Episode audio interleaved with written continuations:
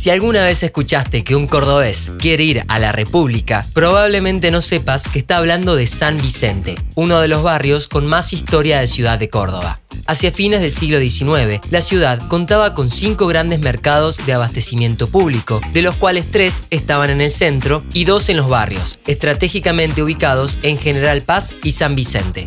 El mercado san vicentino nació por la iniciativa del agente inmobiliario Samuel Palacios, que en 1886 consiguió la concesión municipal para la construcción del edificio en General Roca, actual calle San Jerónimo, y Ambrosio Funes, frente a la Plaza General Paz. Muy pocos años pasaron hasta que la comuna expropió el lugar y se convirtió en el escenario de encuentro de carros y carretas de quienes llegaban a Córdoba desde las sierras. El primitivo edificio fue demolido en 1927 y se construyó el mercado municipal que funcionó hasta la década de 1980, cuando cerraron sus actividades económicas y dio paso a una importante actividad social y cultural. Se trata de una gran obra arquitectónica realizada entre 1981 y 1984, que cuenta con una sucesión de pabellones articulados funcionalmente.